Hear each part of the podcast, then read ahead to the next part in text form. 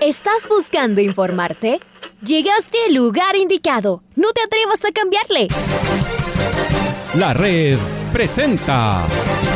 Ponte al día. Información deportiva al instante sobre la actualidad de los equipos ecuatorianos muchos goles y el drama que tanto disfrutamos. Los albos se pusieron en ventaja con doblete de Adolfo Muñoz. La Libertadores Femenina cuenta con sus 16 equipos. Con la conducción de los periodistas de la red, Raúl el Profe Chávez y Andrés del Pichón Villamarín. Mucha información que contarles aquí en 102.1 FM. El microciclo de la selección que arranca el día de hoy. Ponte al día. La red. Bienvenidos.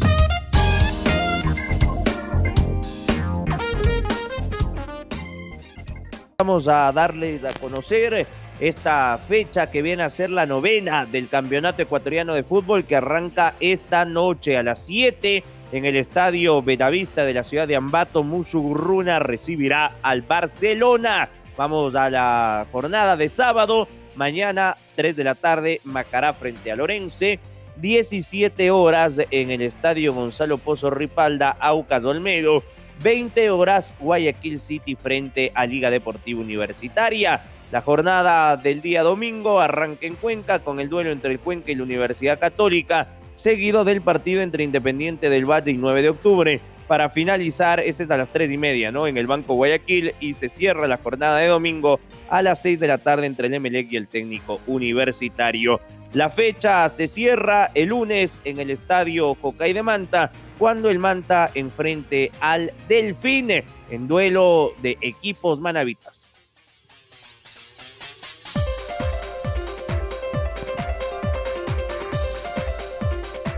Es momento de escuchar a Fabián Bustos, el técnico de cuadro de Barcelona, y sus reflexiones para el partido de esta noche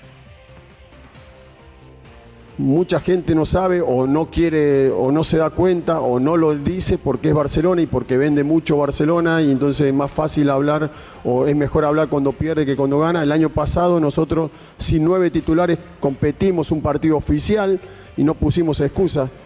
Eh, y ojalá que todos los equipos tengan lo menos contagiados posible, que salgan lo más adelante de la mejor manera porque es algo preocupante que lo toca vivir a toda la sociedad la, industria del fútbol es, muy importante porque da muchísimo trabajo, pero la salud es fundamental. Entonces, gracias a todos los cuidados que nos están, o todos los exámenes que nos están haciendo, podemos decir eh, que estamos bien, ¿no? Y, ningún cuerpo técnico, jugadores de distintos planteles va a estar eh, exento de que esto vuelva a pasar. A nosotros nos ha pasado, nos ha tocado.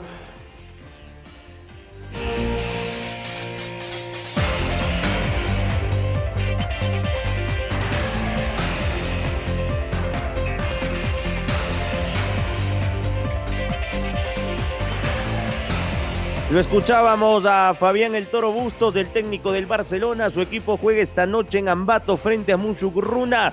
Liga Deportiva Universitaria viaja esta tarde hasta la ciudad de Guayaquil para preparar su partido del día de mañana a las 20 horas frente al elenco ciudadano que en los últimos tres partidos que jugó le encajaron 10 goles y no fue capaz de de conseguir ni un solo punto. El equipo de liga registra una novedad que es la no presencia de Juan Cruz Caprov, elemento que podría viajar a Chile el día lunes para jugar el miércoles ante la calera.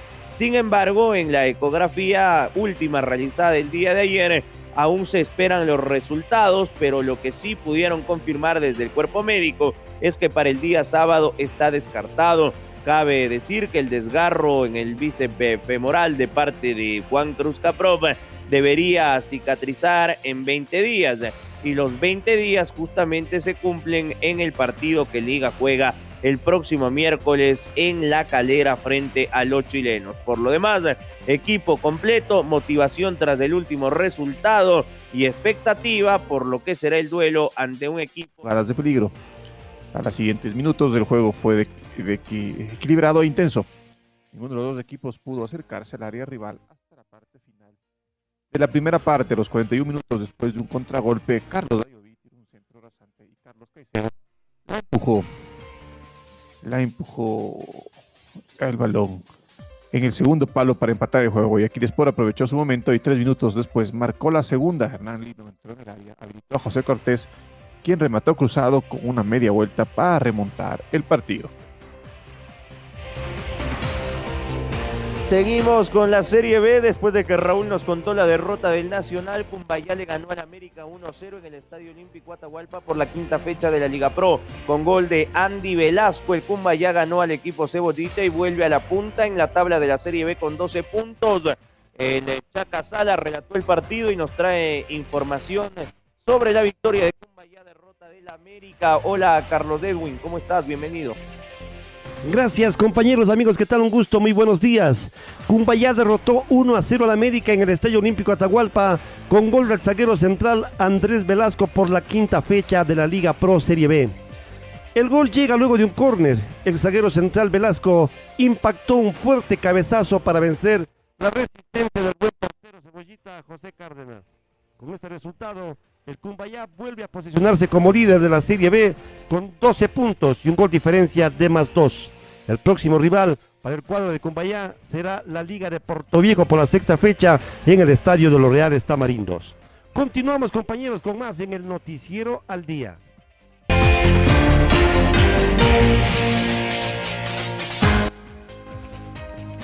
Daniel Rosales, médico de Sociedad Deportiva Aucas, dio a conocer que en el club hay más casos de COVID-19 que han afectado al plantel. Todos se encuentran estables y aislados. El equipo juega este día sábado frente a Olmedo y ha llamado a jugadores de la reserva para conformar el equipo. Estamos con Maite Montado, nuestra compañera que nos va a pedir información. Hola May, buen día.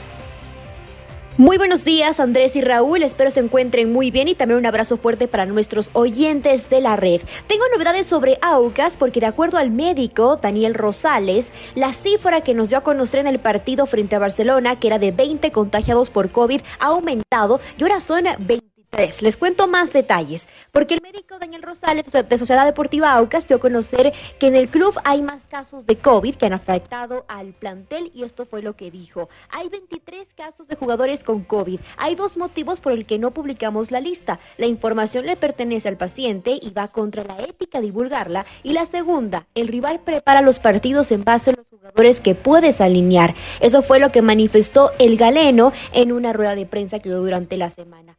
Se conoce que Aucas ha llamado a varios jugadores de las reservas y juveniles del club, además que tienen a varios también elementos que solo están lesionados más no contagiados y que sí podrían presentarse para los próximos encuentros que tiene tanto Aucas por Liga Pro y la Copa Sudamericana. Por ejemplo, por esta fecha 9 que se viene el fin de semana, Aucas tiene que enfrentarse a Olmedo a las 17 horas con 30 minutos y después ya la próxima semana, el 20 de abril, tiene que jugar frente a Paranaense, recibirlo en el Estadio Gonzalo Pozo Ripalda para lo que será ya esta fase de grupos de la Copa Sudamericana que empieza rapidísimo. Así que Aucas seguirá recuperando jugadores en total, sigue aumentando, son 23, algunos capaz eh, ya dejan de ser, eh, eh, podríamos decir, tan contagiosos, pasan ese periodo y están más en recuperación. Esperamos lo mejor para el equipo porque esta ola de contagios le ha golpeado muy fuerte. Vuelvo con ustedes compañeros con mucho más, por favor cuídense mucho y nos reencontramos la próxima semana con más noticias. La Superliga Femenina iniciaría en el mes de mayo. De acuerdo con la Federación Ecuatoriana de Fútbol, se mantendrá con el mismo formato de competencia y se ajusta el calendario con partidos los días miércoles. La postergación se debe hasta lograr la inmunización de todos los integrantes del ecosistema del fútbol femenino profesional, gracias a la donación de vacunas por la Conmebol. La Federación Ecuatoriana de Fútbol entregó los test de, de COVID-19 a cada club hasta que todos los jugadores sean vacunados. Este viernes habrá un consejo con la Conmebol para definir las fechas de distribución de la dosis a los países sudamericanos. Según Francisco Egas, presidente de la FEF, le espera para el inicio del torneo valdrá la pena. Las jugadoras iniciarán el torneo de forma inmune. Ojalá para el segundo semestre del año podamos tener público en los estadios y los partidos de selección. Todo depende de cómo avanza el proceso de vacunación, dijo el presidente de la FEF, Francisco Egas.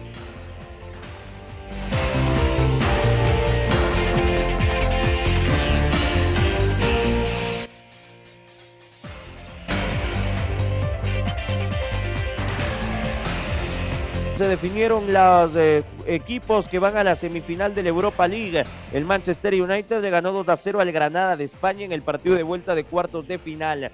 Edinson Cavani y un autogol de Jesús Batejo anotaron para los ingleses. Los Diablos Rojos se clasificaron con un global de 4 a 0. El rival eh, o el eh, equipo del United será la Roma de Italia y el equipo romano empató ante el Ajax 1-1 con goles de seco para los romanos y Brian Borovic para los neerlandeses. El Arsenal de Inglaterra también se metió entre los mejores cuatro del torneo tras ganarle 4-0 de visitante al Slavia Praga. El equipo de Mikel Arteta venció con goles de Nicolás Pepe, dos de Alexander Lacazette y otro de Bukayo Saka. Los londinenses se enfrentarán al Villarreal de Pervis de Tupiñán que eliminó al Dinamo de Zagreb. El submarino amarillo ganó 2 a 1 el partido de vuelta con goles de Paco Alcácer y Gerard Moreno. Mislav Orsic anotó para los croatas. Las semifinales se jugarán el 29 de abril y el 6 de mayo y la final está programada el 26 de mayo en Polonia.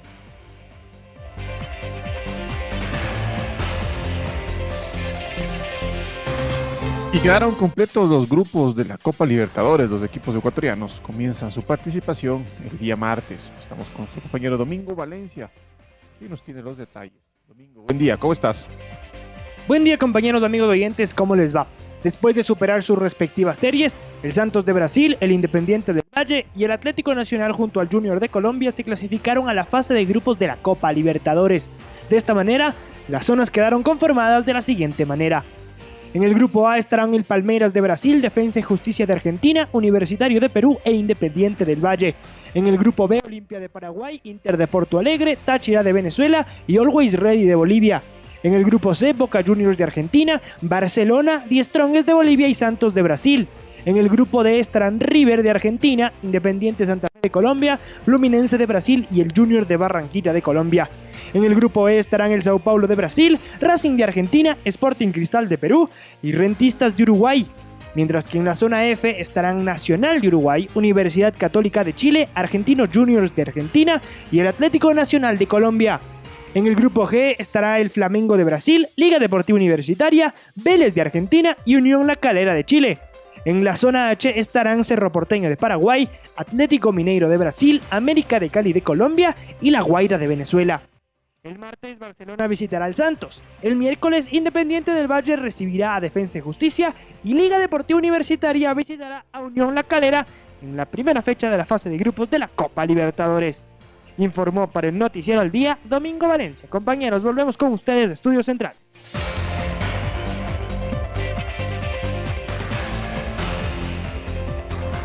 Muy bien, Domingo, muy completo el eh, resumen de lo que va a ser la Copa Libertadores de América. La opción de cancelar definitivamente los Juegos Olímpicos volvió a quedar sobre la mesa tras las declaraciones de Toshiro Nikai, quien es el secretario general del Partido Liberal Democrático de Japón. El político señaló que la cita multideportiva representa una gran oportunidad para Japón.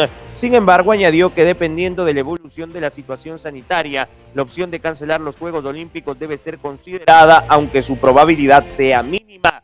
¿Qué me dice Marquito Fuentes, que me amplía la información eh, sobre los Juegos Olímpicos que deben desarrollarse en Tokio, pero nuevamente entraron en tela de duda Hola Marquito, ¿cómo estás? ¿Qué tal Andrés, eh, Raúl, amigos, amigas? Eh, muy buenos días tengan todos ustedes a través eh, de la red. En efecto, pese a que el comité organizador local junto al Comité Olímpico Internacional se mantienen trabajando decididamente para garantizar unos Juegos Olímpicos Tokio 2020 sumamente seguros, en Japón aún han existido algunas voces que no descartan al 100% la cancelación definitiva de esta cita multideportiva. Una de estas voces es la de Toshiro Nikai, el secretario general del Partido Liberal Democrático, quien señaló en un diálogo con la cadena TBS que la cancelación definitiva de los Juegos sigue siendo una opción. Nikai señaló que la cita olímpica es una gran oportunidad para Japón, aunque añadió que para que sean del todo exitosos los Juegos, aún quedan muchos temas por resolver y esto ha generado preocupación. Si llega el momento en que no se puede ofrecer más en cuanto a medidas para contener el virus, los juegos se deben cancelar de forma decidida. Si se extiende la pandemia debido a los juegos, ¿para qué habrán servido estos juegos? Dijo Nikai en sus declaraciones. Esta intervención del secretario del partido gubernamental contrastan con la postura oficial que ha mostrado el gobierno nipón, que al igual que el comité organizador y el Comité Olímpico Internacional han destacado en reiteradas oportunidades que confían 100% en que los Juegos se disfrutarán de una manera totalmente segura y con eh, la mayor normalidad posible, considerando, por ejemplo, que no habrá presencia de público extranjero. Esto es lo que les podemos informar al momento, amigos y amigas. Continúen en sintonía de la red. Un abrazo grande.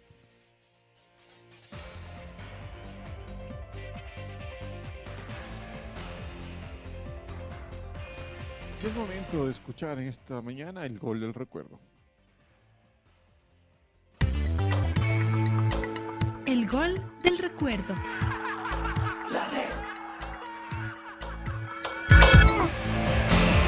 El 16 de abril de 2012, Deportivo Quito se enfrentó a Chivas de Guadalajara por la fase de grupos de la Copa Libertadores en el Estadio Olímpico Atahualpa.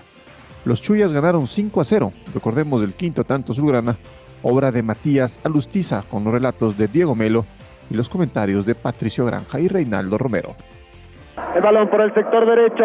Pedro Velasco que arranca pegadito a la raya hacia atrás con Edison Vega. Edison Vega y el cambio de frente. Mauricio Folleco en contacto con el balón. Fidel Martínez vuelve a arrancar y no lo pueden parar otra vez. Se va a meter en el área el centro. El rebote le pegó a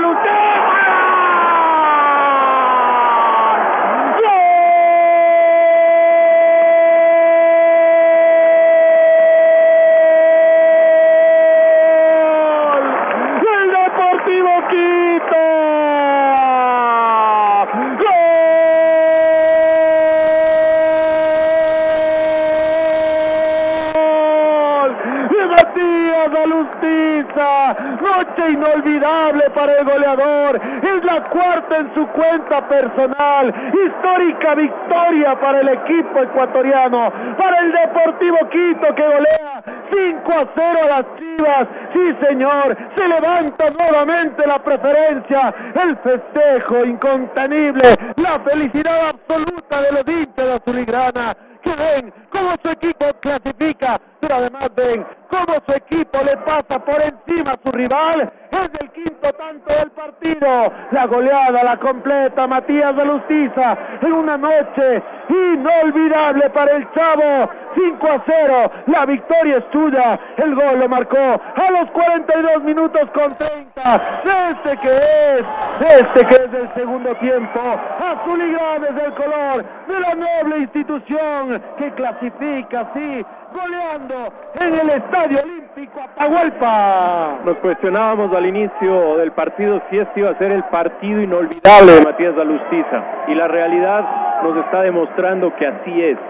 En estos 10.735 hinchas de Deportivo Quito aquí presentes, no hay nada, ni ninguna duda les cabe que esta ha sido la noche de Alustiza hay que irse mucho tiempo atrás, hay que retroceder al año 76 para encontrar un goleador de equipo ecuatoriano que haya marcado cuatro goles. En ese mismo arco norte, Juan José Pérez al Guavirá le marcó cuatro en el 4 a 0. Hoy cuatro del Chavo en esta goleada de cinco goles de la cadena. La jugada acá desde la mitad del terreno de juego la tomó Fidel Martínez y cómo llegó casi ahí en relación a la línea del área grande sacó un centro.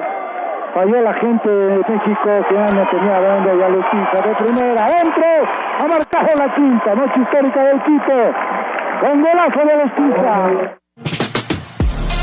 Ahora ya estás al día junto a nosotros. La red presentó. Ponte al día. Informativo completo sobre la actualidad del fútbol que más nos gusta en donde estés y a la hora que tú quieras. Quédate conectado con nosotros en las redes de la red. Síguenos como arroba la red Ecuador y no te pierdas los detalles del deporte minuto a minuto. Escúchanos en vivo en TuneIn y en los 102.1 FM en Quito. ¡Te esperamos!